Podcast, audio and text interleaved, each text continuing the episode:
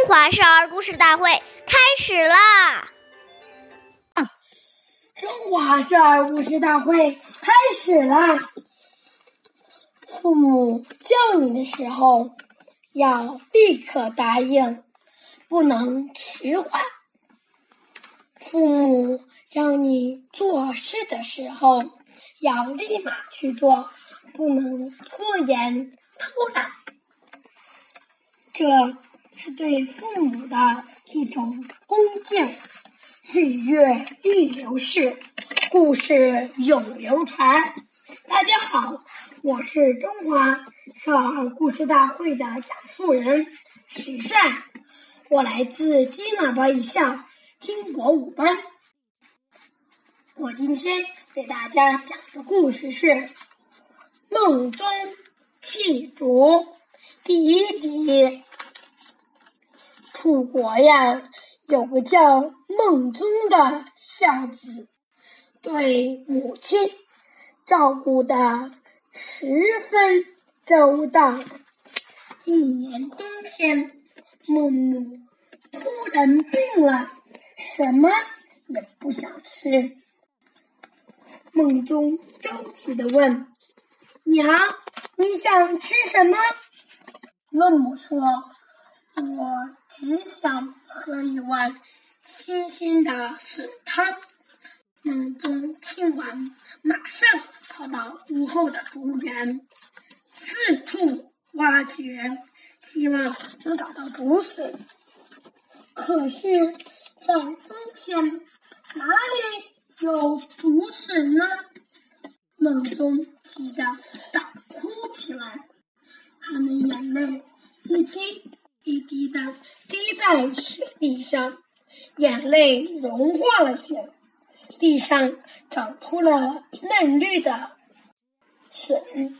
原来梦中的小溪感动了上天，天地很佩服他，满足了他的愿望。下面有请故事大会导师王老师。给为我们解析这段小故事，掌声有请！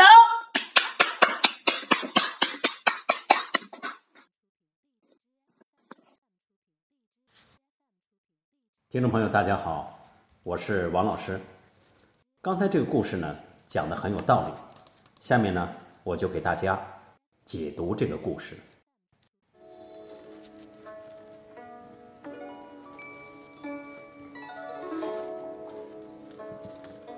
孩子对父母讲话的态度，对孩子的一生影响很深远。